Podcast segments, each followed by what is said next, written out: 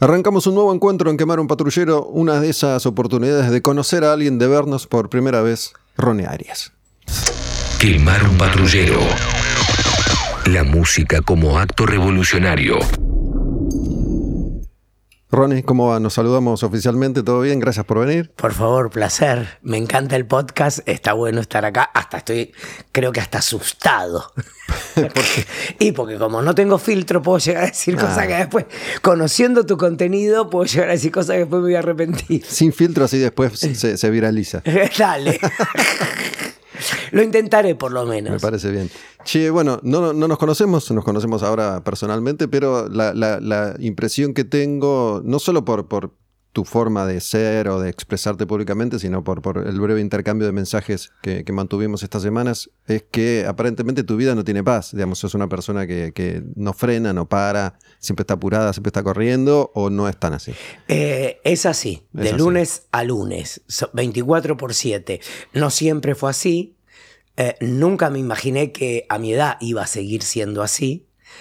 Pero sí, o sea, pas- paso de la nada absoluta a estar 24 por 7 trabajando, trabajando, trabajando. O sea, en este momento estoy en radio, televisión, dos proyectos de serie, una serie como actor, o sea, dos, dos como guionista, eh, con la cabeza prendida a fuego y encima el campo que me gusta, me gusta laburar el campo, huerta, planto árboles, corto leña.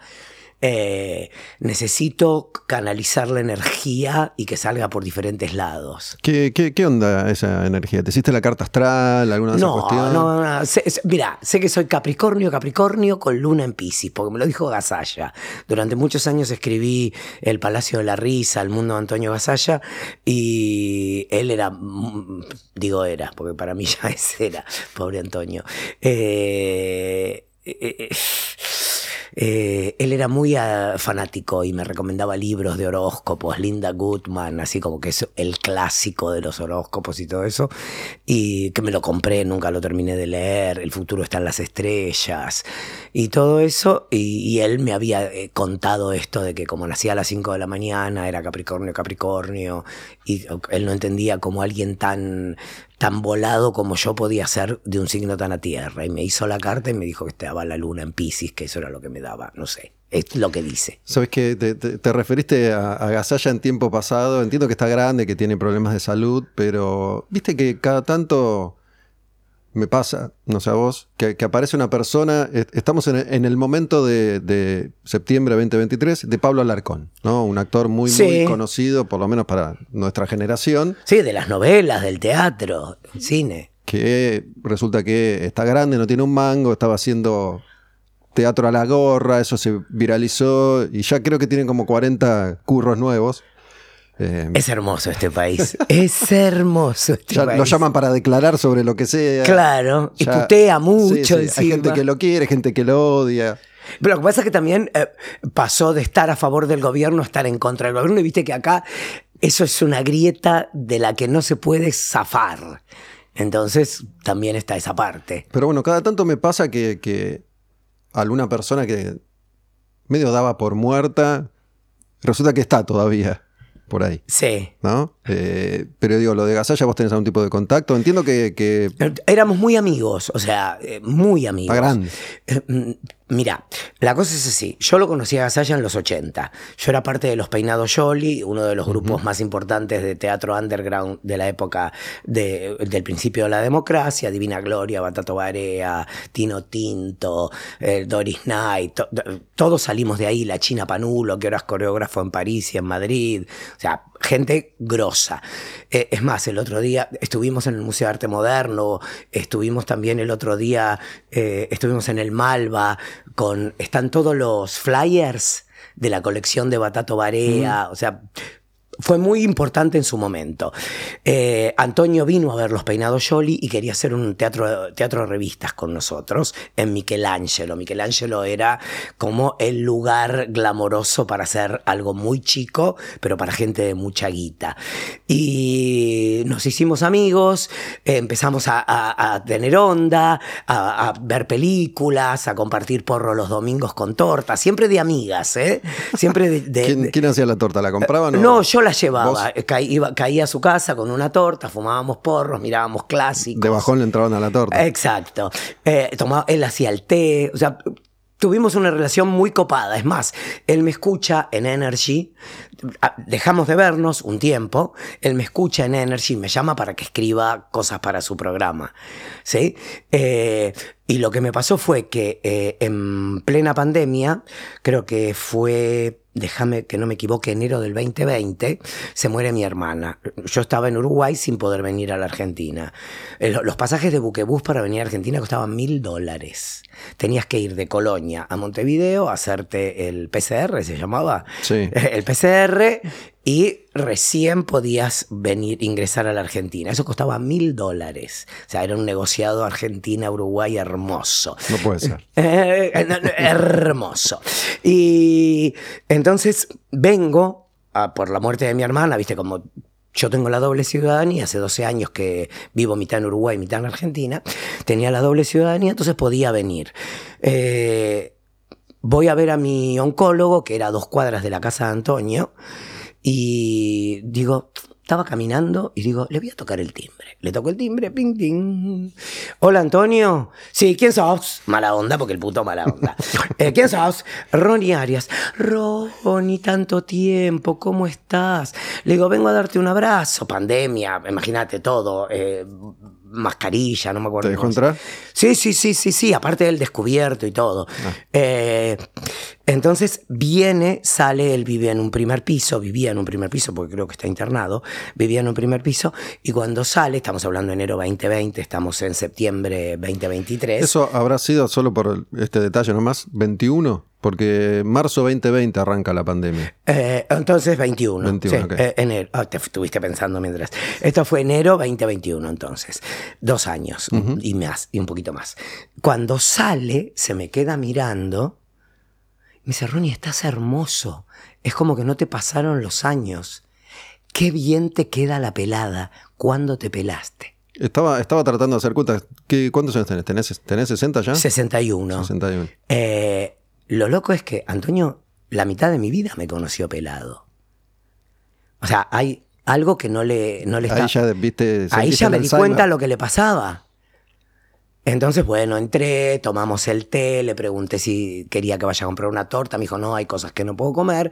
Estuvimos charlando y ya hablaba sobre el pasado. Ya recordaba cosas del pasado. Eh, me voy con una tristeza infinita porque me doy cuenta de lo que está pasando.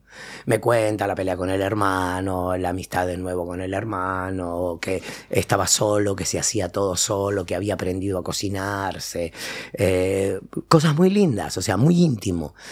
Y decidí que no quería verlo más.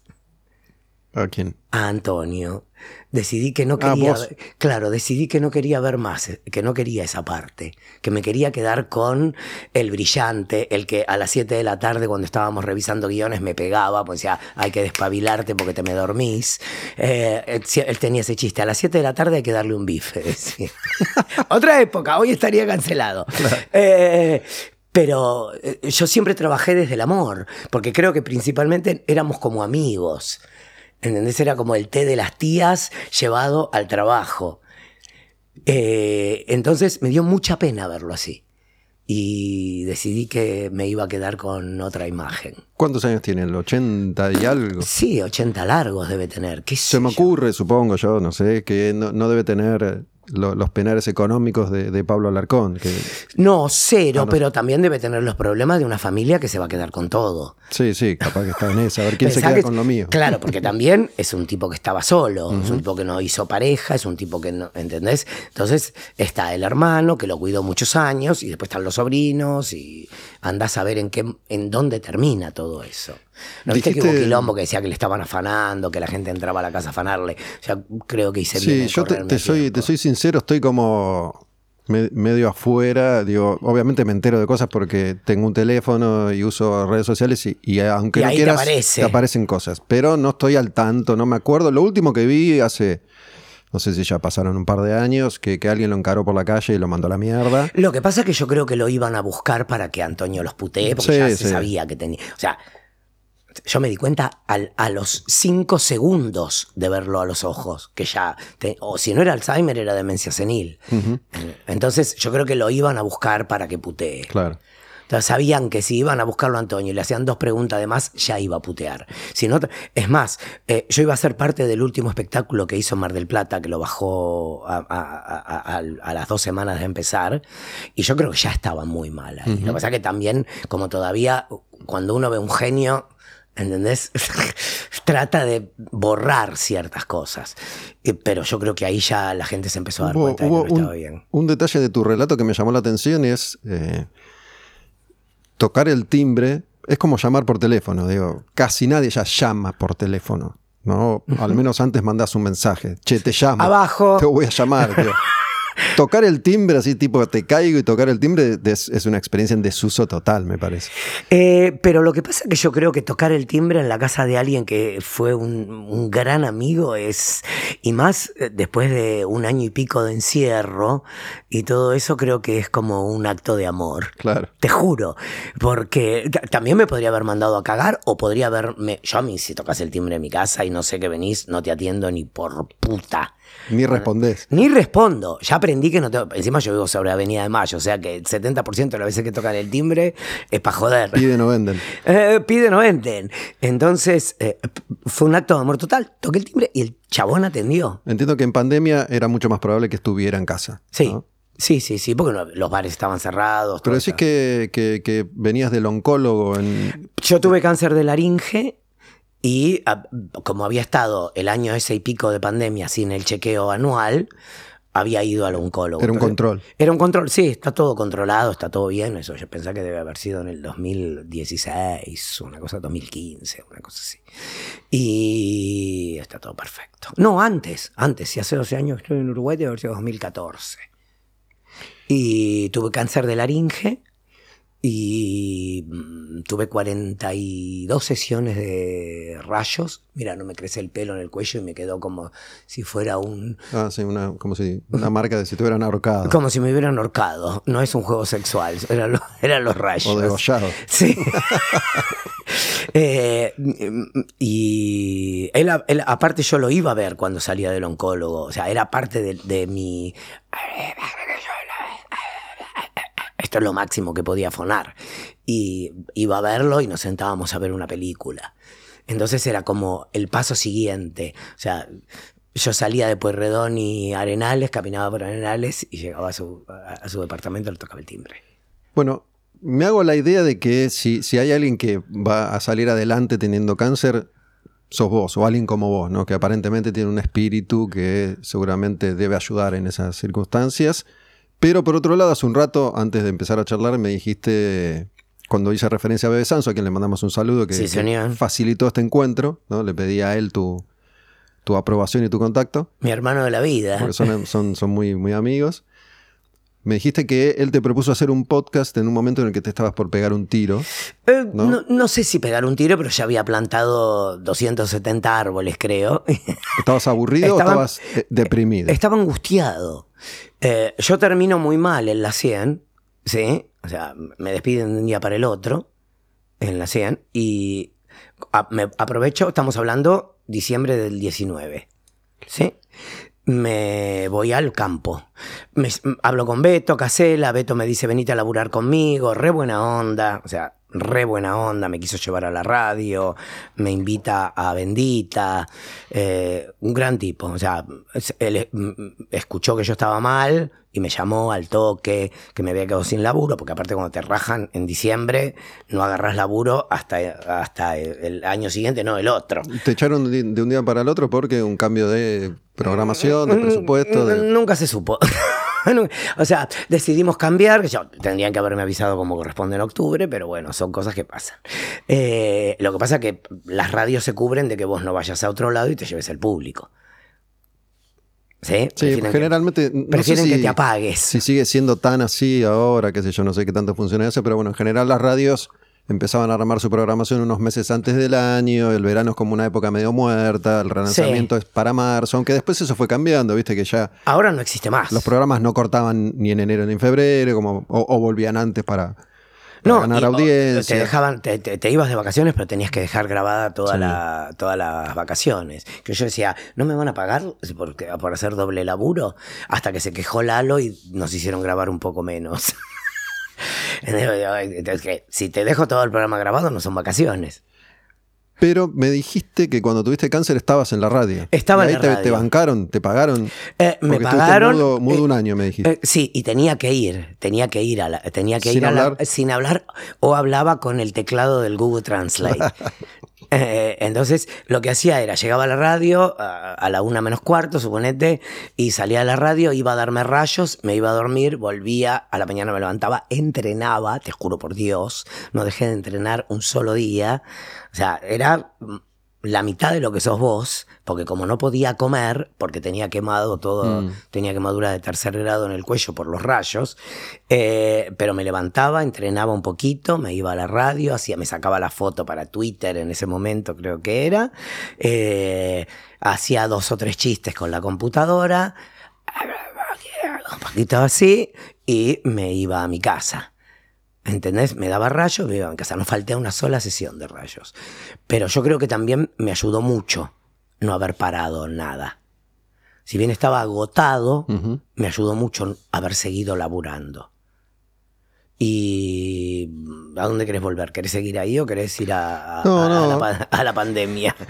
Porque- Eh, no hay- por- porque no hay mucho más. O sea, yo creo que eh, me, curé o me salvé porque dije, esta mierda conmigo no va a poder. Bueno, un poco a eso me refería, ¿no? Que supongo que es un poco el moto de mi vida. Esta mierda conmigo no va a poder. O sea, dormiré cuando esté muerto, como decía Fashbinder. Che, y mm, me quedé pensando en esto sobre, sobre Gasalla que dijiste, no lo quiero ver más. Eh, no sé cómo es. Vos, vos estás eh, generalmente acompañado. Digo, ¿qué?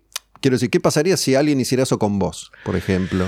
Por ahí Gasalla no, no se va a enterar wow, nunca. Mm, qué buena pregunta. No, pero digo, capaz que vos estás, estás hecho, hecho, hecho verga a los 88 y, y la gente dice, no, no lo quiero ver a Ronnie que era tan vital y tan Eh, divino. eh, es que yo no tengo injerencia en lo que es su vida privada. ¿Entendés? O sea, no fui ni su pareja, ni nada. O sea, nosotros éramos eh, los domingos de, de té de chicas.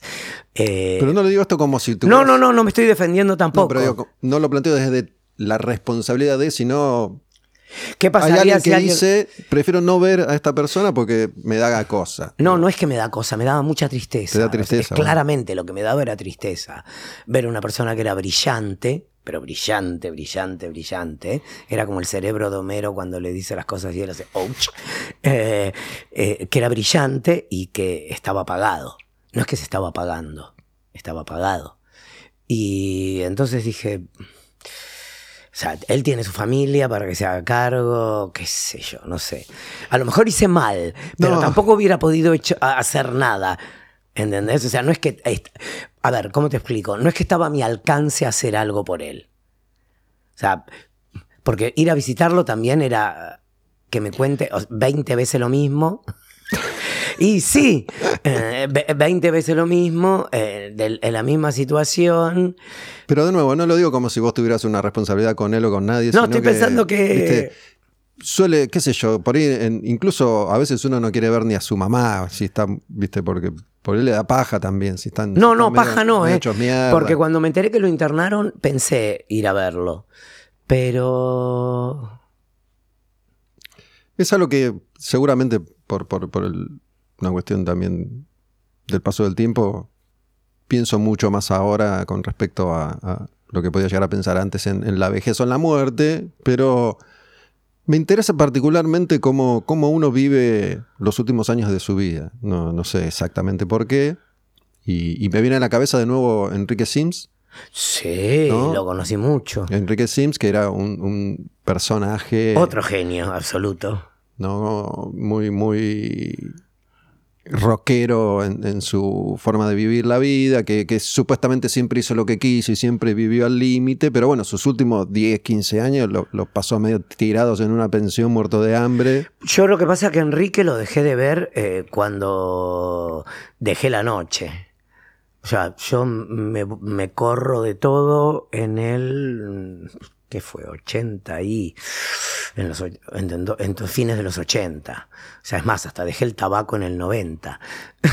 Entonces es gente que dejé de ver. Yo tuve, eh, en el momento en el que dije, tengo que desintoxicarme, tengo que hacer, y lo hice solo, ¿eh? O sea, no es que fui a ningún lado, ni me lo dijo un terapeuta, ni nada. Entonces mmm, me separé de una pareja que tenía en ese momento, que éramos de un mega grupo super mm, top, o top notch, como se dice ahora, y decidí que me iba a ir a vivir a San Telmo, una casa tomada, dejar de tomar, hablando de tomada, agarrar el mate, agarrar la botella de agua, empezar a entrenar, eh, reconstruirme de a poco y al mismo tiempo conseguí laburo en la Energy.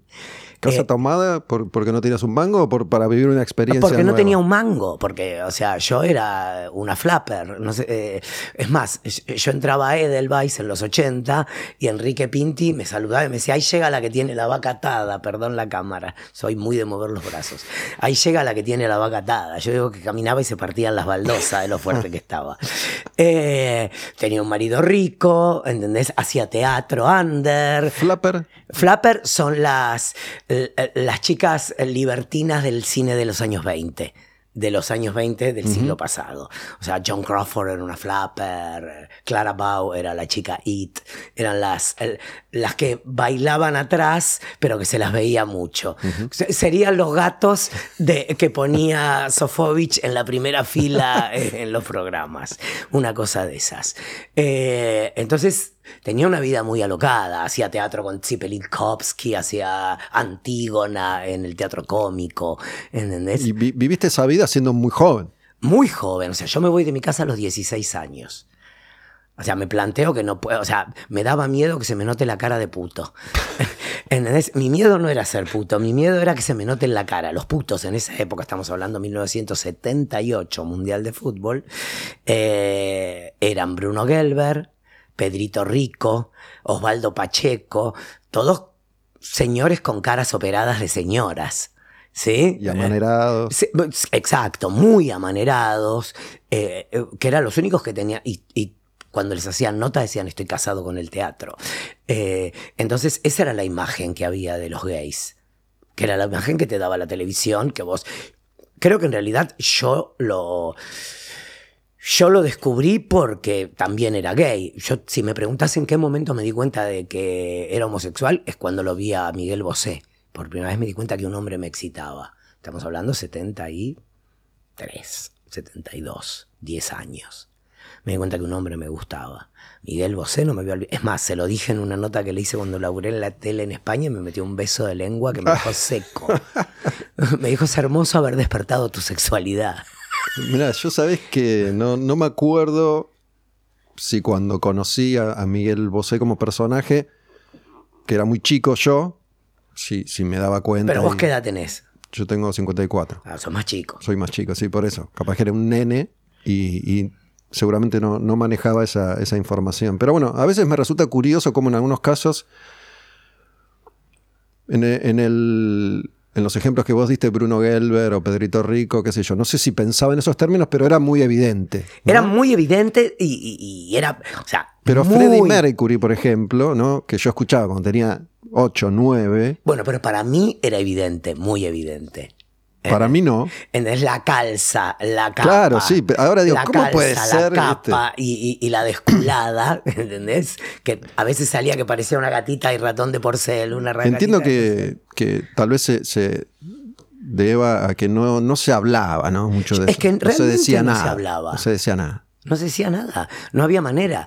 Entonces, yo tengo 16 años, mundial de fútbol, o sea, agarro mis discos, mi colección, o sea, lo único que me llevé de mi casa fue mi colección de vinilos. ¿Qué tenías? ¿Qué música tenías? De todo. Rock, jazz, eh, comedias musicales, ¿entendés? de Pink Floyd, Pescado Rabioso, la banda original de sonido de la versión de Broadway de Chicago, que en ese momento eran Chita Rivera con Wim Verdon, eh, tenía, no sé, la ópera Evita, la versión grabada de disco, eh, no sé. Estoy pensando, Liza Minnelli, tenía cosas, era muy loco porque aparte me crié, Olga Guillot, me crié en una familia de que se escuchaba música. No sé si voy a ser prejuicioso con esto que voy a decir, pero en tu colección de discos se notaba. Que era gay, Sí. no tengas dudas. Pero, pero igual también creo que tiene que ver con la influencia familiar, porque, mira, yo soy sobrino nieto de Pepe Arias, que fue el primer monologuista político argentino, está en la primera película hablada con Sandrini, con Libertad Lamarque, Tita Merelo.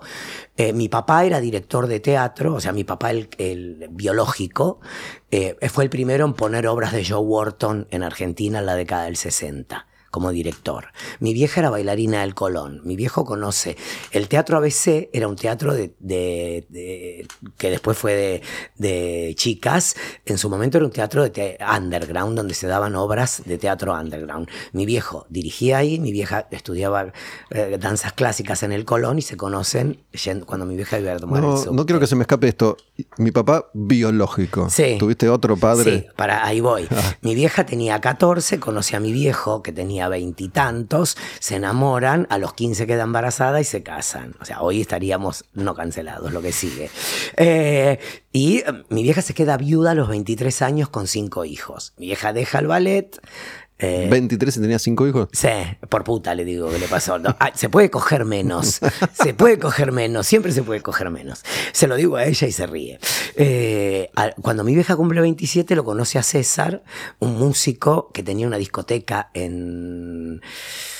Y en ese momento era San Isidro, viste que se usaban los, las boats. Tenía una boat que eran para muy pocas personas, música muy exclusiva. y el pibe tenía con un socio una boat. Mi vieja ha ido a bailar con mi tía Carmela, lo conoce y él era músico de jazz. Él tocaba la trompeta y yo cantaba. O sea, ¿Dónde, ¿Dónde quedaba? eh, sobre Libertador.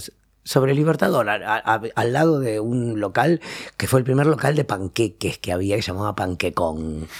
Eh, no me voy a olvidar nunca. ¿Sabes qué? No, no sé qué recuerdo tenés vos, porque cuando, cuando sos adolescente, 5 o 6 años es mucho de diferencia, pero yo soy de, de zona norte, yo vivía en Olivos, pero del lado, del otro lado, ¿no? cerca de Panamericana.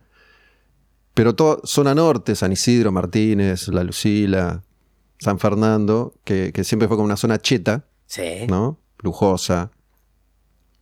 De noche, en esa época al menos, durante toda mi, mi adolescencia y joven adultez, de noche la gente de zona norte iba a bailar al centro, Sí. a capital, y la gente del conurbano salía por zona norte, iba, iba a los bares, a- había como un intercambio A de, de fin de semana, A, esas discotecas, esos claro. lugares Ellos que venían acá a, a Pigal, a todas esas que existían de este lado.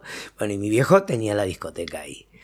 Eh, seguro, seguro que sería parte ¿Viste eso? de Me, ese me llamaba la atención ese intercambio que se daba. Y en supongo las que uno noches. quiere donde no está.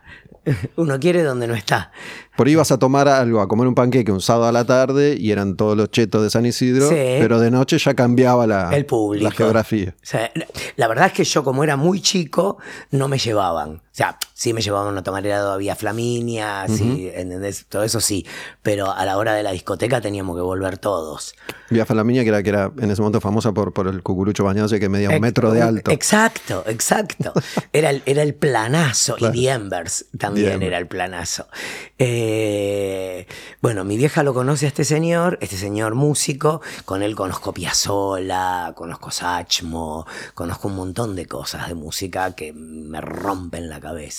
Y él me regala mi primera bandeja mi primera bandeja giradiscos. Entonces ahí es donde eh, yo iba, tenía cuenta en el agujerito de Danny Nicholson. Danny me recomendaba los discos a comprarme.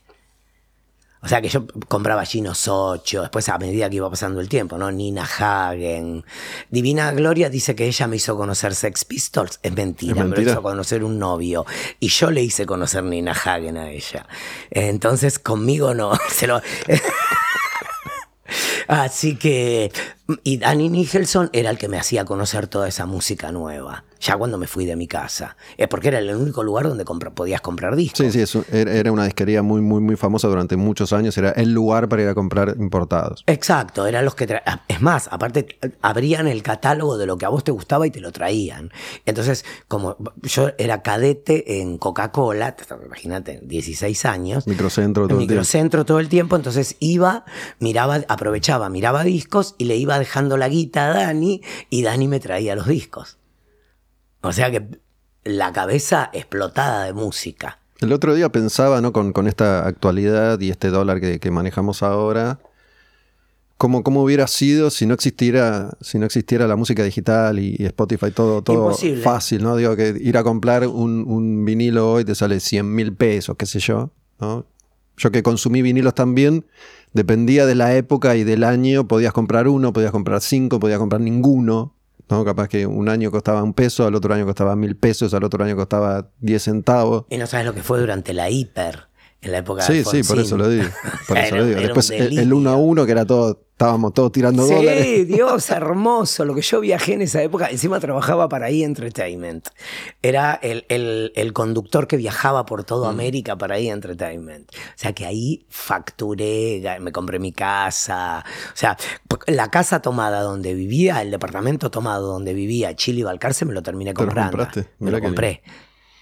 O sea que me lo hice mi casa. Sí, te quiero preguntar esto, porque dijiste, me fui de mi casa antes que se me notara en la cara, No se me terminó notando. Tengo linda cara de varón. pero lo que iba a decir por, por la descripción breve que hiciste de tu familia, se me ocurre que, que no era o sí era un, un problema. Eh, a ver, yo me crié con mujeres, o sea, mi madre, mis cuatro hermanas, mi abuela, mis tías, hasta que entró eh, César, que también era como Pepe el Romano, si estamos hablando de la casa de Bernarda Alba, era el, el- el capanga. Eh, y en un momento dado me pareció que la mejor manera de poder vivir mi vida era irme. O sea que yo a veces, ahora vivo con mi sobrino que tiene 23, 24 años, es un pelotudo. No lo digo mal, lo amo. O sea, es el hijo de mi hermana, lo adoptamos, o sea, está todo bien. Es parte, es mi familia. Pero digo, pensar que yo a los 16 me había ido de mi casa es una locura. Pensarlo hoy es una locura, en plena dictadura. O sea, no sé qué estaba pensando. Sí, yo sabes que pienso en eso, yo tengo dos hijas, ¿no? que son chicas, 12 y 10, y yo viví la vida que viví, clase media, normal, ¿no? Sí. Normal, bueno, normal para mí, qué sé yo. Seguramente existían otro montón de posibilidades que sucedían en ese momento y yo no estaba, no estaba enterado. Ahora hay que tener cuidado cuando usas la palabra normal porque Sí. yo la usé y me denunciaron. Por o eso. sea, que- Pero digo, mis hijas, lo pienso ¿viste? No, no es que yo era un loco, ¿no? Pero no saben nada, digamos, no, no- no han experimentado nada, viven en una cajita. Eh, tampoco sé cómo correrlas un poco de ese espacio, ni, si- ni siquiera sé si es necesario. creo ¿no? que no, creo que les va a pasar digo, solas. si tu sobrino tiene veintipico y, tiene la vida que tiene, qué sé yo, por algo será, ¿viste? No, no sé si entiendo del todo a qué te referís, creo que sí. No, me refiero a que, o sea, nosotros, y te, y te involucro, eh, teníamos otra, volábamos de otra manera. Creo que teníamos otra, otra, otro impulso, otra necesidad, otra manera de comunicarnos, otra manera de querer vivir. Creo que ahora todo es más eh, indoors. Creo que la gente eh, tarda mucho en irse de la casa, tarda mucho en entender quién son. Si bien todo está como, eh, todo es con la E, por decirlo irónicamente, hegemónica, es como decimos con Bebe, eh, entienden todo, pero no entienden nada. O sea, a ver, mi, eh, la hija de mi mejor amiga, que es como si fuera mi sobrina, o sea, la conozco desde que nació, o sea, tiene todo, todo muy claro, pero tampoco tienen todo tan claro. Entienden, no, no es mi novio, es el exclusivo, no es esto, no es esto, pero son palabras. ¿Entendés? O sea, no se habla del cuerpo, no se habla de esto, no se habla de otro, pero son palabras. En definitiva, todavía falta vida. Sí. Falta. Y no hace falta que sea rock and roll esa vida. No hace falta que sea sobrevivir a los 80. Hace falta calle. Sí, además, Que, no, que, que- que creo que no se puede tampoco, ¿no? claro, lo, lo de la vida indoors también no responde solamente a una cuestión de, de seguridad, si querés, y de No, protección, sino nada. de, digo, esto que vos comentabas, que, que en el uno a uno laburaste un montón y facturaste un montón porque en ese momento se podía. Yo, yo en ese momento también junté algo de guita eh, y, y- y me compré un departamento y después una casa. Hoy, aunque vos tenés un montón de laburo hoy, no, Pero tengo no un montón de laburo porque no me alcanza. Pero por eso no podrías comprarte hoy, con todo el laburo que tenés, la casa de San Telmo que te compraste antes. Bajo ningún concepto. Es más, mira, agarré un laburo de un amigo para hacer una película, unas, eran 17 escenas de una película y me pagaron 30 lucas la escena. O sea, que parece, oh, 30 mil pesos. Sí, ah, ¿qué hice con esa, con esa plata que me pagaron? Me compré cinco vinilos. ¿Entendés lo que te quiero decir? Dije, bueno, es un extra, cinco vinilos. Es, es una torta para ir a comer con Gasalla. Exacto, exacto. Y digo, yo tengo ahora, el laburo con cash tengo dos, con plata flu que me entra, tengo dos, la tele y la radio. Todo lo demás es, vas viendo qué sale, qué no sale, escribís, vos presentás, tenés que pichear el guion, a ver si te lo pagan, o sea, y todo eso. Te pagan un, un seguro por la idea o lo que sea y después tenés que laburarlo. Entonces todavía es guita que está en el aire, es como timba. Pero mi sueldo hoy es la radio y la tele. Y o sea, no llega al millón de pesos. Volviendo, volviendo a esa vorágine que- a la que hiciste referencia cuando empezamos a charlar, te iba a preguntar en ese momento si, si se debía a quiero, me encanta estar activo, quiero laburar todo el día, o hay un poco de, de- de- de temor, si no agarro esto ahora, no sé si después voy a poder, o, o- o no me alcanza para Eh. lo que quiero. A ver, me gusta laburar. Por eso te digo que, que cuando Sanso me llamó para hacer eh, Bebe y Ronnie en pandemia, eh, me dio una alegría porque por lo menos podía estar en contacto con el fierrito un poco, ¿entendés? Pelar algo. Eh, me gusta mucho trabajar, pero quiero cortar, quiero que salga una de las series para no venir nunca más. O sea, si vos me preguntas hoy, si con el sueldo que tengo, si tuviera que pagar el Colonia Express y no tuviera canje, no lo podría hacer. O sea, porque todo se fue a la mierda. O sea, es imposible. Entonces lo hago porque como soy, viste, entre comillas, por Instagram, embajador de la marca, me dan los pasajes para irme el viernes y volver el domingo. Pero si tuviera que pagar todos los fines de semana esa guita, como cuando estaba en la 100, que me iba, ponía, que, sea, que podía viajar, eso para mí es un imposible. O sea, planear un viaje a Estados Unidos o a Europa es un imposible. O sea, pero realmente es un imposible. Es más, quería llevar a mi sobrino a Italia, ese era el plan el año pasado, pero haciendo los números, íbamos a ir en el 2024. No, no me da. Se, se duplicaron los gastos en, en- en tres días. En, en tres días, ¿entendés? O sea, es, es una ridiculez hacer un plan a largo plazo. Entonces, primero laburo porque necesito la guita. Cuando me llama Coco Fernández, ya me habían ofrecido cuatro cosas en la tele. Pero yo la tele la odio. Me parece el, el demonio. O sea, mi, lugar es la radio. Donde me gusta vivir y donde me gusta sentirme feliz es la radio. A la tele la odio, me parece que es una máquina infernal. Si bien tiene cosas geniales. eh, entonces me ofrecieron un montón de cosas. Y todo decía que no, todo decía que no, todo decía que no. Y me llama Coco Fernández por tercera vez de Canal 13 y me dice, mira, vamos a hacer esto con el chino y con el pollo y qué sé yo, que esto que lo otro. Y me dice, quiero que por lo menos hagas una, una escenita ahí adentro. Y le digo, bueno, pero ¿puedo hacer lo que quiero? Sí, puedes hacer lo que Entonces me pusieron la pregunta poco correcta. Al final del programa hago una pregunta que descajeta al entrevistado. Que eh, un poco es un choreo de lo que hacía Fontova con Ginsburg. Cuando, ¿te acordás de Sí. eso? ¿Entendés? Que, que Don Johnson es un poco un choreo de eso a mi nivel y a mi forma, no nos vamos a mentir a los que tenemos historia en la televisión. Eh, y me dice que sí, perfecto. Entonces, y la guita me venía hermosa, pero es un proyecto en el cual no tenés que meter las manos en el barro. eh, no sé, qué sé yo. Tuvimos una semana velando a Silvina Luna. Yo trato de mantenerme lo más apartado posible de todo eso. Entonces laburo porque necesito la guita. El día que me salga el laburo de guionista full time, ahí ya me quedo en la chacra. Sabes que cuando, cuando mencionaste el- lo de los pelados Jolly, que yo me acuerdo, pero no, no me acordaba que vos estabas ahí. digo, Sí. Hay, hay- hay como es- esa generación de oro, ¿no? De, de Lander, que quedaron Batato Barea sobre todo. eh, Urda Pilleta y Tortonese, bueno, Divina. Tortonese se, se- se pudo reubicar o pudo tener una continuidad. Sí. Vos también, digo, no estás tan anclado en eso ni asociado a eso porque tuviste una continuidad que los otros artistas, No. por lo menos no eh, al nivel de ustedes.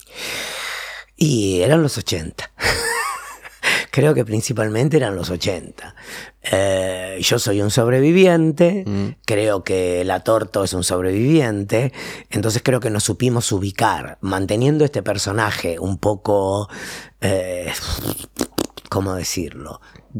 Te contracté, pero nos supimos ubicar en otros lados. Yo siempre digo que soy el puto que toda madre quiere tener con- en la casa.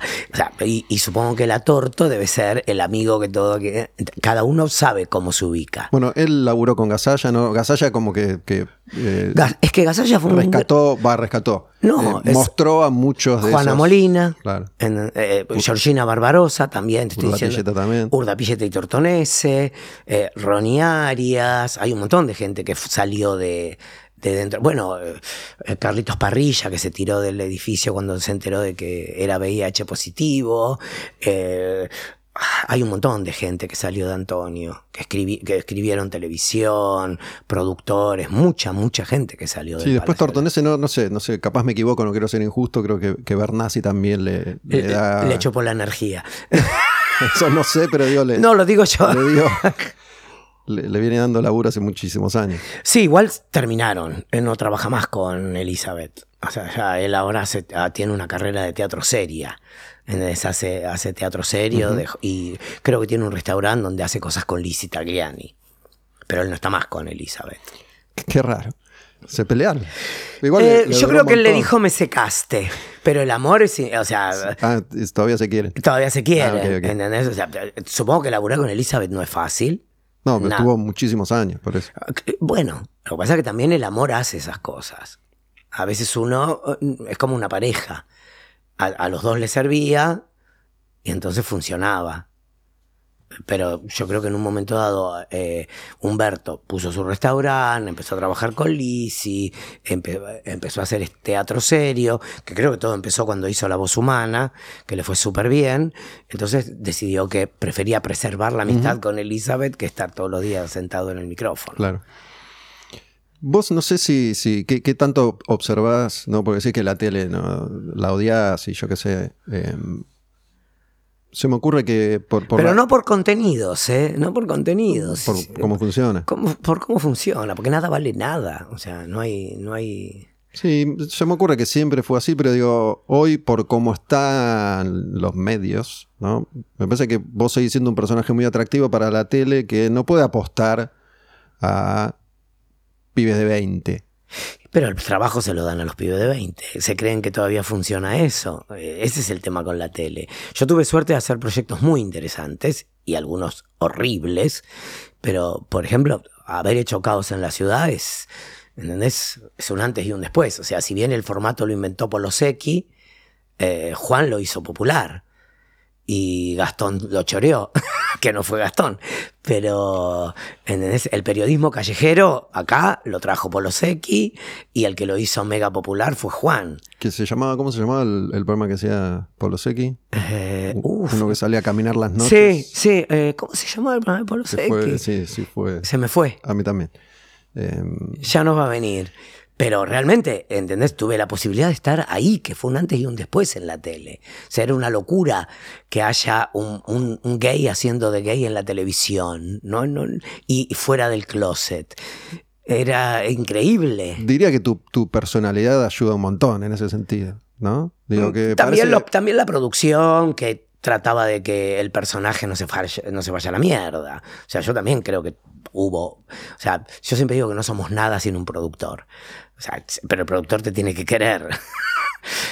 Sí, pero viste que, qué sé yo, hay, hay, hay momentos en los que, vol- volviendo a Freddie Mercury, ¿no? O, incluso Elton John, que, que son artistas que después de grandes, bueno, en el caso de Elton John, Freddie Mercury no llegó a grande, eh, cuentan cómo lo sufrieron y lo padecieron en, su momento hasta que tuvieron la oportunidad, ya siendo ce- celebridades y, y megaestrellas, en el caso de Elton John, que puede ser una diva total, Sí. que ya nadie le va a cuestionar nada. Pero me acuerdo en, en los 70 o en los 80, cuando era eh, más difícil, hay, hay algo, yo, yo escucho heavy metal, ¿no? Siempre escuché heavy metal y el cantante de Judas Priest, Rob Sí. Halford, que es la banda que le da eh, todas las características al heavy metal clásico de esa época, ¿no? El, el sonido, pero sobre todo la estética, el cuero, las tachas, que se transforman en la vestimenta de un género muy masculino y muy machote, supuestamente, y su Venía de los bares gays. Claro, su principal estandarte es gay. No era algo que se ventilara, pero sí que se sabía.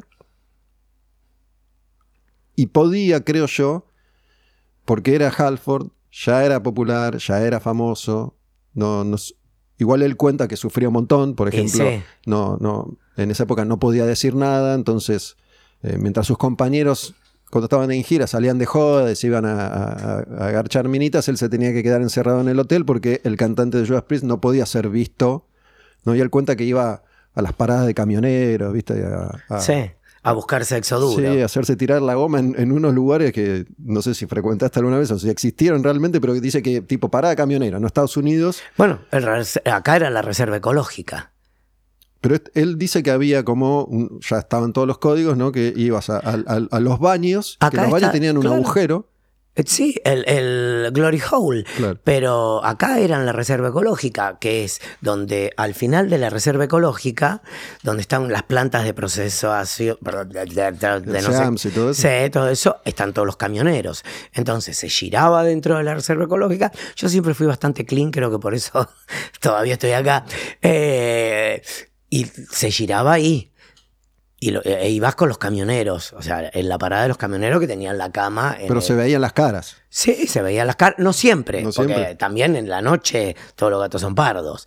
Eh, acá para que, a- pensá que estamos hablando de la época de la, de la represión, o sea, se hacía lo que se podía. Y no te olvides que la reserva ecológica, el, el sedimento ahí... Debe estar lleno, sí, sí. no nos olvidemos de, De ese pequeño detalle, ¿no? O sea que abajo de todo eso, que es lo que tiraban de las autopistas, de las casas que tiraban abajo para hacer las autopistas, se supone que ahí abajo hay NNs también. Entonces era una zona liberada, por decirlo de alguna manera. Sobre todo donde está hoy el barrio Rodrigo Bueno, pegadito a la Boca, a la ciudad deportiva de la Boca y todo eso. Eso ya existía acá. Entonces, te digo porque tenía mis amigos que iban. Claro. Sí, yo es- esto te lo cuento porque lo leí en el libro de Halford, eh, pero que él, para resguardar su identidad, iba a estos lugares donde ponía, ponía la, la poronga en el Y agujero. nadie lo veía. Nadie lo veía y cuenta una vez que cuando, cuando salen de ahí de- de- del baño ese y que se estarían lavando las manos, cuando el, el otro parece que lo vio, lo cruza y como que lo reconoce. Viste, Dice, sí, sí, soy, soy Rob Halford. Y a la mierda. bueno, acá eso creo que no existía. Creo que acá era todo mucho más subterráneo, o si no, existían los taxi boys. Para eso, ¿viste? Bueno, Para- Federico Moura, me hiciste acordar, ¿no? Eh, Hotel Savoy. Sí, Taxi lo boy. conocí durante muchos años, viajé con la valija que él había venido de Brasil. Eh, O sea que teníamos muchos amigos en común. Bueno, es, es otro personaje que, digo, a la distancia, yo, yo iba a ver a Virus y escuchaba a Virus. No sé si me fijaba tampoco en eso, ¿no? Digo, no sé si me Mm, que- importaba mucho, Creo que no importaba. pero no se blanqueaba. No, pero si se sabía, no se decía. Lo que pasa que también la música de Virus, a mí me da mucha pena que haya muerto Federico, pues yo creo que hubieran sido más grandes que los Soda. Creo que tenían un mensaje, un mensaje pop muy interesante mm, sobre el amor y sobre la vida y sobre lo que eran las costumbres. Eh, creo que quedó trunco, pero bueno. Sí, su, su final de hecho fue muy parecido al de Freddie Mercury, ¿no? Sí. Esto de, de- de mantenerlo en secreto hasta último momento. Sí. Y, y en ese, y en esa época, principios de los 80, mediados de los 80, era. Mediados de los 80 No, era, era, era una novedad. Pero era lo se peor. sabía No te nada. olvides que el New Romantic muere por culpa del SIDA. O sea, no te olvides que toda la libertad que arranca con la música disco y el funk en los 70, Studio 54, toda esa mierda, todo eso muere. Los Duran Duran tuvieron que dejar de maquillarse. No sé cómo explicarte. Los Village People tuvieron que cambiar el look. Eh, hay bandas que eh, perdieron Sí. todo. eh, no, no sé si los Bauhaus o cuál. Tuvieron que dejar de tocar porque su look andrógino ya la gente le tenía pánico. O sea, el New Romantic, eh, todo, la New Wave, todo eso, pierde el... Uy, perdón, ¿cómo soy con los brazos? Pierde el 70% de sus artistas porque o se maquillaban o se vestían andróginos. También se muere el chico de B-52. Empezaron a caer, yo siempre digo que empezaron a caer como moscas al, fla, al, flea. Mencionaste Village People, ¿no? Que, que explota cuando yo estaba en la, en la escuela primaria, quinto grado y, mi favorito era el, de cuero, porque me parecía el, más rockero de, todos. Y ahí obviamente yo no tenía ni idea de, nada. Y era mi favorito. y eran, eran los estereotipos de los gays. Eran los, los estereotipos de los gays. Entonces era increíble. Bueno, todo eso se muere con el SIDA. O sea, no te olvides que había toda una moda de chicas trans. Eh, era espectacular lo que se estaba gestando. El SIDA lo que hace es apaga todo eso. Me acuerdo que era el momento que las, eh, las mujeres, las chicas trans se operaban en Chile. Había, hay canciones de, de, hay rumba y salsa, hay un tema, Graciela y Machito graban un tema sobre una trans que se va a operar como la Jorgensen, que fue la primera trans que tuvo espectáculo propio y película propia. Entonces ya se hablaba en la música popular de las personas trans. Todo eso se apaga. Todo eso es como que todo lo que tenga que ver con movimientos LGTB, concha, L, SU, K, más, se apaga. Se apaga por el SIDA, porque, porque se decía la peste rosa. O sea, la gente no. O sea, yo venía hoy acá, tomaba agua acá y vos metías el agua en la bandina, como si. por miedo a contagiarte. Era un pánico absoluto. Sí, los mismos virus, los hermanos de Federico, ante la desinformación, cuentan que tenían miedo de... De contagiarse. De contagiarse, que no sabían nada, no se sabía nada. Igual ahora que, hablamos esto, capaz que... Y pensar que ahora hay una pastilla que tomás y no te contagias, coges y no te contagias, que se llama PrEP. O sea, hay una pastilla que podés tomar para coger con alguien que no conoces y que no sabes, que no te muestra que si tiene VIH positivo o no, y no te contagias. Es una locura. Es como una película de ciencia ficción. Sí, estaba, estaba pensando que, digo, después de haber vivido la pandemia y el COVID y, la conspiranoia. Ya es un poquito menos. Pero digo, parece, parece como, como de manual el SIDA, ¿no? Para, che, esto está muy zarpado, hay que cortarlo de alguna manera. Sí. Y pensá que todavía no hay una vacuna, todavía no hay cura, todavía no. Está la pastilla que podés tomar para no contagiarte. El COVID encontraron la vacuna en, seis meses. Eh, eh, listo. Y encima 150 diferentes. Una que pegaba más, una que pegaba menos. Y el SIDA hace 45 años. Y todavía no hay nada. Qué cosas. Eh, bueno, es el mercado.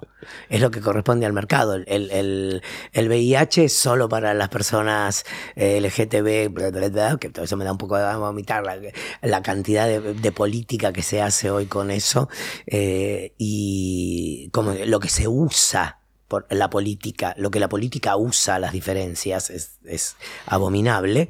Y por el otro lado es algo que le podía pasar a tu hijo, a tu hija, a tu abuela o a tu abuelo, que es el COVID. Que ahora también hay, no sé, creo que subieron un 150% de más de casos hay de en estos días. En estos días. Es una locura. ¿Y de dónde viene?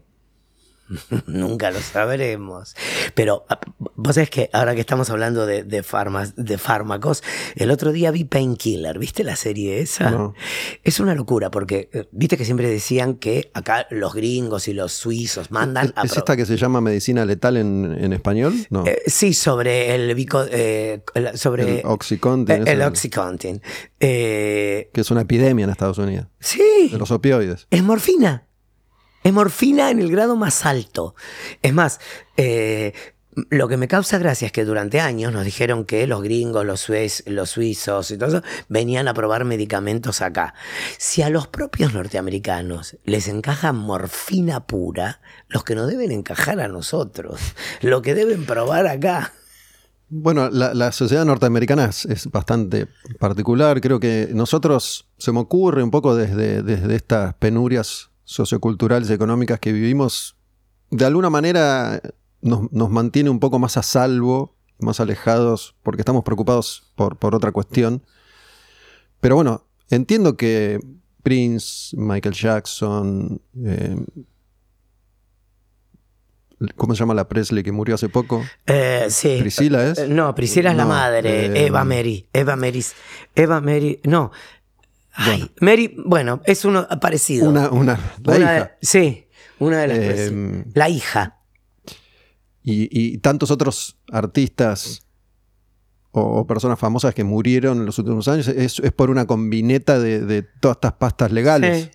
¿no? Sí, sí, y, sí, y el, sí. y el tema del, del opioide y, y el oxycontin que, que genera una adicción y que se distribuye ¿no? alegremente es una, es una epidemia en Estados Unidos. Es una epidemia fatal, fatal. Y el- el- lo de Michael Jackson, la primera vez que me hicieron una biopsia dije, quiero vivir a esto. Porque... O sea, porque te duermen y te dan algo que es. eh, te- nunca en Ah, mi la vida. anestesia. Sí, nunca en mi vida me desperté. Ni con- tomando un hongo me desperté ¿Sabes así. que hablando de esto, hace, hace poco me, me tuve que hacer un- una colonoscopía y endoscopía por control, ¿no? Claro. Porque mis dos padres tuvieron cáncer de colon. Y, y yo iba, porque ya, ya era la segunda o tercera vez que me lo hago, y iba a disfrutar la, la anestesia, ¿no? Es, es, es un- una fracción de segundo, Sin dudas. pero sabes que me quiero ir de nuevo. Es que fue Porque la cuando, cuando me desperté ya había pasado todo y no, no, no, no fui consciente de ese No, instante. y aparte, eh, yo me desperté la- las veces que me lo hicieron, porque imagínate, tuve varias biopsias y todo eso por el tema cáncer y demás.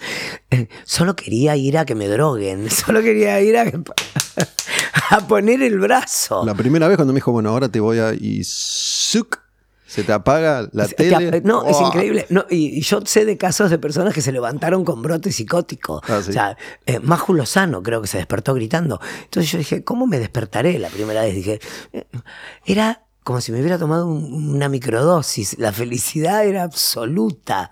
era En- en- increíble. En, todas tus experiencias, cuando decís que cortaste ahí en los 80, 90, Sí.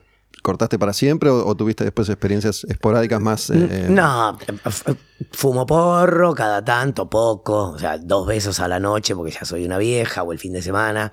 He tomado algún microdosis, pero eso es, es medicina, o sea, ya no es droga. Me he tomado algún...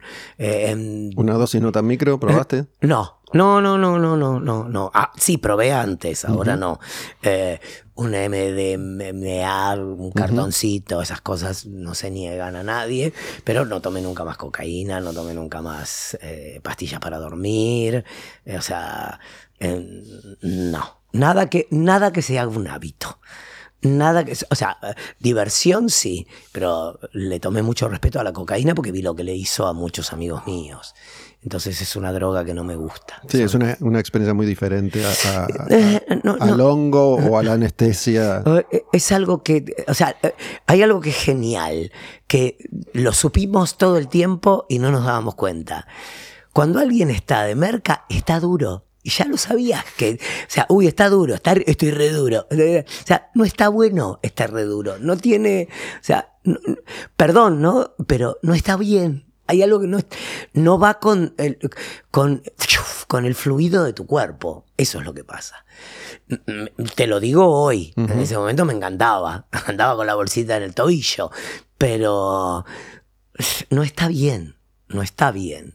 No, no sé, no es una droga recreativa. No es, o sea, yo me acuerdo de Peña.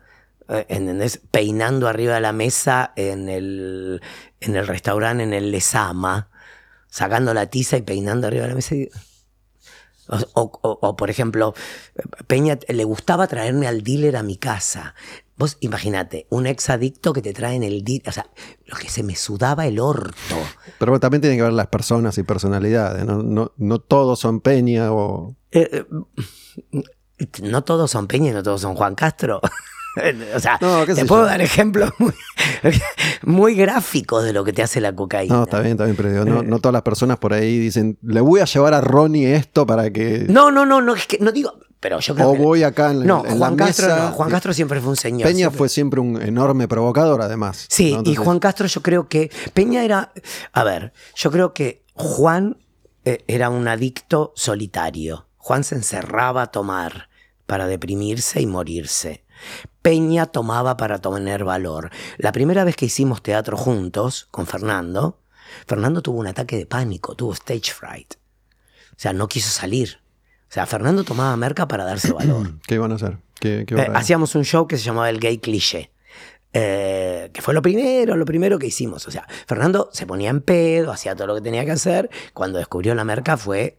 es- Se le explotó la cabeza. Porque era lo que le daba el valor que le faltaba. Era lo que le daba el em- el- lo que lo empujaba al escenario. Lo que lo empujaba a la vida. Fernando no dice que Milagritos, el Official Brown, pa pa pa pa pa pa pa, pa, pa, eran Fernando Peña hasta que se muere la madre. O sea, la- el quiebre que, que decide que Fernando Peña diga que él era todas esas personas es la muerte de su madre. Yo estaba ahí, no me lo contó nadie. Él Y- estaba en Horizonte, yo lo acompañé al geriátrico.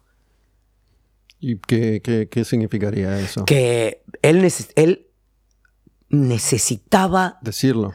no, necesitaba el- la droga para poder hacer lo que hacía. Juan no. Juan necesitaba la droga para encerrarse. Pero ¿por qué decís que se muere la madre y él... Dice que él es todos esos personajes. O sea, para salir del closet. Por eso, yo estaba esperando que la madre se Sí, muriera claro. para que él... Sí, para poder liberarse. Para poder liberarse. Eh, que queda muy claro cuando escribimos Albert, la obra que escribimos juntos del asesino en serie, que mata a la madre para poder ser quien es. O sea, Albert, eh, with an A, eh, él mata a la madre para poder convertirse en el asesino en serie que es y tiene al padre encadenado abajo de la cama. Entonces, no me la contó nadie. Yo estuve, yo fui testigo. Entonces, es una droga que te, te convierte en otra persona. Puedes sacar lo mejor, como fue en el caso de Fernando, un provocador, un artista único, o sea, para mí irrepetible. Puedo dar pocos ejemplos. D'Angelo, el hombre del doblaje, que podía hablar y pisarse y doblar una película a medida que la película iba rodando. Yo lo vi hacerlo en vivo. Hablamos de Eduardo D'Angelo, el, El el uruguayo. uruguayo de, el- de sí. hiperhumor que hacía Sí. el hombre del doblaje. ¿No sabes lo que hacía en el teatro, boludo? Era impresionante. Doblaba en vivo haciendo todas las voces. Ah, tenía una película de John Crawford y Cliff Robertson, Autumn Leaves, y el tipo lo que hacía todas las noches era Mar del Plata, teatro pequeño, yo trabajaba en el circo de la tarde y me quedaba de telonero a la noche. Entonces estaban el Toto Paniagua, Katia Yaros, ¿eh? y su momento era media hora de él haciendo voces y al final 10 minutos de una película, o sea, era la versión reducida de Autumn Leaves, eh, y el tipo doblando, haciendo todas las voces, parado al, al lado del proyector, con el micrófono en el medio de la sala. O sea, un genio absoluto. ¿Pero eso lo hacía de marca? No, no creo, eso lo hacía de talentoso. El uruguayo, a diferencia de nosotros, tiene paladar negro. Nosotros somos explosivos, talentosos, eh, improvisadores, zaraceros. eh, podemos, eh, o sea, vos me das esta lámpara y yo te hago un zeppelin. El uruguayo es todo de estudio, todos tocan instrumento, todos cantan, todos bailan, todos leyeron los clásicos, todos hicieron los ejercicios. Más indoors, parece. No, es claro, es como, es como si, como diría Patricia Sosa, no se puede ser cantante si no se estudia, pero sí se puede ser. Mirá Liza Minelli, pero mirá dónde termina Liza Minelli, una silla de ruedas, eh, quemada por la merca y sin poder eh, fonar. ¿Sabes que mm, teniendo toda esta conversación, hay, algo en lo que vengo pensando mucho últimamente, y de hecho lo, pensaba hoy porque en, este espacio en particular, que para mí es tan, gratificante, yo entiendo que hay, un- un núcleo duro, ponele, de, que me escucha, ¿no? Y que en gran medida me escucha por, por, porque estuve en radio antes y porque me dedicaba o me dediqué durante mucho tiempo a hablar de música y a hablar de una música en particular. Y creo que ese núcleo duro sigue un poco queriendo eso. ¿no? Seguí, a mí contame de nuevo de ACDC Sí. y de Nirvana. Pero yo tengo otras inquietudes, entonces me gusta poder conversar con vos, pero la semana pasada vinieron cuatro músicos de 20 años. ¿no? Y cuando hablo con ellos, porque creo que estamos viviendo una etapa bastante interesante como humanidad, Sí, ¿no? Digo, estoy tratando de recordar cómo era yo cuando, cuando era chico, pero yo me acuerdo que yo mencionaste a Sandrini hace, hace un rato largo, o a Pepe Arias. Sí. Si bien yo no los consumí mucho, sí sabía quiénes eran, ¿no? Sí, también sabías quién eran Fred Astaire y Ginger Rogers. También sabía eso. Eh, pero digo, eso se debe a un cambio o, o que ya pasaron suficientes años como para que haya una o dos generaciones que no tengan ni idea, no quién es Pepera, sino quién es Batato Barea, quién es Eduardo D'Angelo, quiénes son los uruguayos, quién es Katia Aleman. ¿Quién es Norma es- Leandro? O es que una todavía cuestión- está viva. O es una cuestión eh, cultural donde la información se transmite de otra manera y ya no interesa saber eso, incluso porque googleo y se supone que tengo todo, entonces no incorpora esa, esa información. Entonces se entiende lo que quiero decir. Sí. Eh, me, me- a veces me encuentro desde, esto te lo digo, desde lo personal, en una encrucijada porque quiero hacer algo, digo, ¿y a quién, a quién se lo estoy ofreciendo? Digo, Porque, el, el que tiene 40 no le interesa mucho a los pibes de 20 que están tocando. Estos pibes que tienen 20, su público, no le interesa mucho lo que yo que tengo 54 puedo decir No mucho, nada. o nada. Puede ser que les interese la música que hacen esos pibes, pero no sé si se las cuento yo muy poco. Entonces digo eso, bueno, a ver qué hago, por qué lo hago, a quién lo hago, siempre estoy preguntándome. Yo eso. creo que eh, todo se achicó. Creo que eh, tenemos short time memory. Creo que todo se achicó. Creo que no importa lo antes que lo anterior. Pero no creo que sea un problema global. Creo que es un problema que tenemos acá. Creo que es un problema que tenemos acá en Por, este por país. la urgencia en la por que la vivimos. urgencia en la que vivimos en Argentina, por la, por la por la puta administración que tenemos, por, por, eh, porque aparte, primero, el mundo está dopando a la gente joven, eso ya lo sabemos, o sea, con los contenidos. O sea, las películas de terror que para nosotros eran prohibidas para 18 y son aptas para tu público. ¿Por qué? Porque le dan fa, fa, fa, eh, pulsión, pulsión, pulsión, pulsión, pulsión. O sea, yo siempre decía que el cine de terror era maravilloso hasta que aparecieron las de, las de Jason y todo eso, que tenían el mismo formato de la porno. Tres minutos de charla, cinco minutos de apuñalada. Sí. Eh, ¿Entendés? O sea, es exactamente una porno y una de terror de los 80, podías hacer una tesis para la facultad de cine tranquilamente. Bueno, todo eso se fue cada vez achicando más. Nosotros acá tenemos una urgencia, tenemos eh, quilombos económicos. eh, yo creo que se trata de que... Pero no lo estuvimos siempre, no vivimos siempre Sí, la misma pero llegaba realidad. más, llegaba otra información. Veíamos otra cosa, consumíamos otra cosa. No estoy diciendo que lo que hace Lali sea una mierda. No estoy diciendo que lo, que hace María Becerra sea una mierda. Ah, Me encanta. Vos, eh, ¿cómo se llama este? El que hizo el disco con Shakira. No estoy diciendo que sean una mierda. Lo estoy diciendo es- Bizarrap, ¿decís? Bizarrap. Estoy diciendo que es otro mundo. Eso por un lado. Pero creo que eh, en mi, si lo llevo a mi terreno, los pibes gays de hoy no saben quién es Ronnie Arias, que en el 2001 fue la primera loca haciendo de loca en la televisión, ni les importa el camino que hubo que recorrer para que hoy puedan decir que son gays. ¿Es claro a dónde voy? Sí, Creo que a los pibes que hacen música hoy no les importa el lado oscuro de la luna que haya cambiado, bla, bla, bla, bla, bla, bla, o que Fleetwood Mac haya hecho esto, o que no les importa, ya lo tienen digerido. Una, una de las teorías que manejo, que a ver qué te parece, es, por un lado te pregunto, cuando nosotros en, en- en los 70 y en los 80, no, no habría señores de 50, de 60, que eran otros señores, aparte, porque nosotros somos como adultos jóvenes eternos, Sí. que, que dirían, que, que por ahí decían lo mismo de nosotros. Mira, yo tuve dos ma- grandes maestros, Ernesto Pascucci y la gran Marcova, eh, que me enseñaron quién era Mae West. O sea, yo tuve alguien que me enseñó, que me dijeron, Y vos querías escuchar. y yo quería aprender. Yo creo que hoy está todo digerido.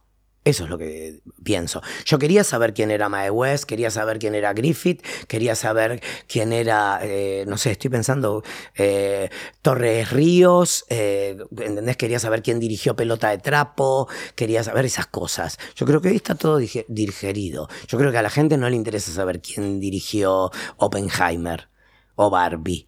O qué hay detrás del director de Oppenheimer o de Barbie. Estoy exagerando, Sí, ¿no? sí. Pero ¿entendés? esto que te digo que vos le preguntás a, a un, a un chico gay hoy, ¿cómo fue tu salida del closet o cómo fue explicar tu problemita? No tuve que hacer nada. Yo no tuve ningún problemita. eso, eso no sería bueno. ¿O no? Es bueno, pero atrás no hay nada. No, no- no tiene sustento. No tiene sustento. Yo el otro día veía un homenaje a Ellen DeGeneres, eh, ¿sí? Que también tiene su, su lado oscuro, que parece que maltrataba al equipo. Igual que, ¿cuánto tardó en aparecer eso? No? Yo, yo la conozco. De nuevo, ¿cuánta gente? Bueno, ayer salieron las denuncias a Jimmy Fallon, 16 denuncias. No, Sí, me matás. te juro por También Dios, con Jimmy no. 16 denuncias a Jimmy Fallon por maltrato. De o sea, su- a su través de equipo los de años. laburo. De su equipo de laburo. Salió uno y salieron 16. Igual, no, digo, voy a hablar desde el desconocimiento, pero ¿no podrían hoy, si trasladamos a, a, a- a Gasalla que a las 7 te tenía que dar un bife, denunciarlo? ¿Por Eh, maltrato? No, porque era consentido. Era el chiste que teníamos. Yo entiendo, pero digo, capaz que... Bueno, no sé. Digo, No, pero- Lo, lo que hoy se entiende como maltrato, antes era consentido. Sí, o no, o no sé. Pero Entonces, por ejemplo, ahora digo no, pero en realidad no era consentido. Porque en 1998, cuando Jimmy Fallon me pegó, no, yo no quería, no sé. eh, eh, era, era el chiste. Era un chiste que hacía. Era como un running gag que teníamos con Antonio. O sea, no es que me pegaba. me- o sea, No, está bien, pero digo, había eh, algo que hoy es considerado por ahí maltrato, también es estaba naturalizado en su Sí, momento. pero veíamos los tres chiflados. Por eso. ¿Entendés? Veíamos los tres chiflados, veíamos eh, Telecataplum, veíamos Patapúfete, veíamos al payaso que te ponía la torta en la cara. O sea, era otra, era otro el mundo. Más allá de que volviendo a Estados Unidos, y, y desconozco lo de Jimmy Fallon, me, me acabo de enterar, hay toda una industria de- de- del juicio ¿no? y de la, y de la sí, denuncia, sí, sí, de la cancelación. de la cancelación. Estábamos hablando de Ellen DeGeneres, que, es, que, que era, era una personaje querible y entrañable, una mujer lesbiana. Sí. Y Bueno. digamos, después de 50 años de trayectoria empezaron a aparecer como unas denuncias. Unas pequeñas denuncias. Y a- además de que, Igual el programa creo que se lo levantaron, ¿no? Sí. sí, no sé si se lo levantaron o ella decidió Irse a la mierda. cerrarlo, ¿viste? Pero lo que digo es, yo vi un homenaje hecho hace un año en, por una actriz lesbiana de Saturday Night Live, ¿sí? cuando ganó el Emmy. Cuando ganó el Emmy. Hablando de lo que había representado para ella ser una niña lesbiana, darse cuenta que era una niña lesbiana y que lo que significaba una persona lesbiana saliendo, sali- salida del closet en los medios de comunicación. Eso acá no existe. Ellen hacía una serie llamada Ellen, que sí, que al que era una final, sitcom, sí, que en la última temporada ella sale del closet Claro. diciendo que era lesbiana. y después hizo talk show, ¿no? Talk shows. Eh, conductora Sí. tipo... Eh, sí, y voces. Es la voz de Dory en Buscando a Nemo. O sea, para que te suene el nivel de, de mega diva. Eh, lo que digo es, yo acá no veo que nadie le reconozca nada a nadie. Es más, si vos me preguntás hoy, si hacemos un análisis, ¿quién, a, a quién recuerda más la gente? ¿A Fernando Peña o a Ricardo Ford? Pero de nuevo, eso no sucedió siempre. ¿Acá? Y en el mundo también, ¿eh? Digo, bueno, pero pe- yo conozco acá. eh, Eh, no, no sé, pero culturalmente, acá, se- el otro día vino Luis Brandoni al programa, ¿sí? Y contó que se pelea, plena- eh, principio de la democracia, todavía los- el canal lo manejaba Gerardo Sofovich, se pelea con Sofovich por una cuestión artística, y. Sofovich, ¿El 7 o América? Canal 13. Ah, Eran 13. todavía los canales que dependían del, del- de la... Ah, que eran privados. Que- no, no eran estatales. Estatales. Eh, y borró 160 capítulos de Buscavidas, que era una de las series, ¿Cómo se llamaba el actor? Eh, era uruguayo, ¿no? eh, no, chileno, Chileno. eh, que era el marido Contreras. de Leonor Manso, Patricio, Patricio Contreras, Contreras. y él. Y eran dos Buscavidas, Dos Buscavidas, sí, que vendían en el Bond, y era la primera vez que la televisión argentina hacía un cuasi neorrealismo, porque eran ellos un par de actores y toda gente de la calle de verdad. Hizo borrar todo eso, no existe eso. ¿Por? Porque se no? peleó con Brandoni. Ah, se peleó y te, te borro todo. puto. Sí, si no fuera, claro, si no fuera porque Volver hizo algunas copias de alguna cosa, o sea, toda la historia de la televisión argentina está borrada. Toda la historia del cine argentino, no. Hoy no podés ver una película clásica porque no se entiende lo que dicen. Eso no pasa en ningún lugar del mundo. O sea, las plataformas, yo miro mucho cine mexicano porque estaba escribiendo una cosa para México. ¿No sabes cómo han restaurado el cine clásico mexicano? No hay que olvidarse que el cine de oro argentino es a los años 30, los años 40, los años 50, como no empieza a llegar porque se empiezan a pelear por el peronismo y toda esa mierda, no empieza a llegar película. Empieza a decaer el contenido, la gente quiere más lo popular que lo artístico, bla, bla, bla, lo que pasa siempre. Eh, el, el, el el cine de oro se va a México. Toda la guita va a México. ¿Entendés? Buñuel, los grandes directores empiezan a filmar en México. El gran cine se empieza a hacer en México. Todo eso México lo recuperó. Acá nosotros recuperamos La Mari, que para mí, yo amo Daniel Tiner, me parece que, me parece que igual tiene otras películas mucho mejor, mucho mejores. Creo que La Mari lo que tiene es que es un experimento de una modelo y un, y un boxeador. que eh, Susana Jiménez y Monzón. Exacto que, el guion es muy, muy, muy, muy, muy loco, realmente es muy loco, es una mina que cree que con el poder de la mente mata gente, todo el mundo se cree que la Mari es la acogida de Monzón con Susana, y que Daniel Tiner le decía paren, paren, paren, porque estaban cogiendo de verdad. Esa es la que dicen que cogían de verdad, ¿no? Sí, eh, pero es un peliculón sobre una mina que cree que tiene poderes y va matando a toda la familia. ¿La viste la serie de Monzón? No. Está bueno. Ah, la, voy a ver. Eh, no sé si no hubo, porque hubo un par de, productos Monzón en, en un mismo sí, está la película de la, del juicio del asesinato de la mujer también. Claro. Pero hubo una serie que está, está buena y, hacen referencia a la película. A, la acogida. Ah, no, pero la película es muy interesante. Daniel Tiner es el primero en poner un protagónico gay en el cine argentino en extraña ternura. Es un triángulo entre una cabaretera, un viejo puto, por decirlo de alguna manera, y un chico joven que es el chico joven que está entre el amor del viejo y la mujer. Es Egle Martin, Pepe Cibrián eh, padre y Norberto Suárez, una historia de amor loquísima que termina en tragedia. O sea, él trae las... No o sea, hay grandes escritores queer en el mundo. Uno de ellos es Gude Cars, ¿sí? Que es como el Manuel Puig de Francia, para que te des una idea. O sea, y él era amigo de, Daniel Tiner era amigo de Gudecar y él empieza a filmar ese material y lo filma acá en Argentina. Extraña Ternura, El Rufián, son películas completamente dementes. De todo eso no, tiene, no hay manera de recuperar el sonido. O sea, porque no, no cuidamos nuestra cultura. Nosotros vivimos el presente. Sí, a todo nivel. sí, sí. Que eso es algo que también me enseñó Gasalla. Acá se va Macri, viene Fernández y destruye lo que hizo Macri. Se va Néstor y viene Cristina y Cristina destruye lo que hizo Néstor. Si no, la segunda presidencia de Cristina no hubiera sido un papelón. ¿Entendés? yo eh, digo, e-, ese vendría a ser el, costado un poco más doloroso, pero también creo que eso es lo que. Ya no sé si es bueno o malo todo esto que, comento, pero nos dio el entrenamiento para la supervivencia. Esto de, Estoy completamente de poder resolver sobre la marcha, de adaptarse rápidamente. Sí, pero no puede haber momentos en que Borges sea una mierda y momentos en que Borges sea un genio.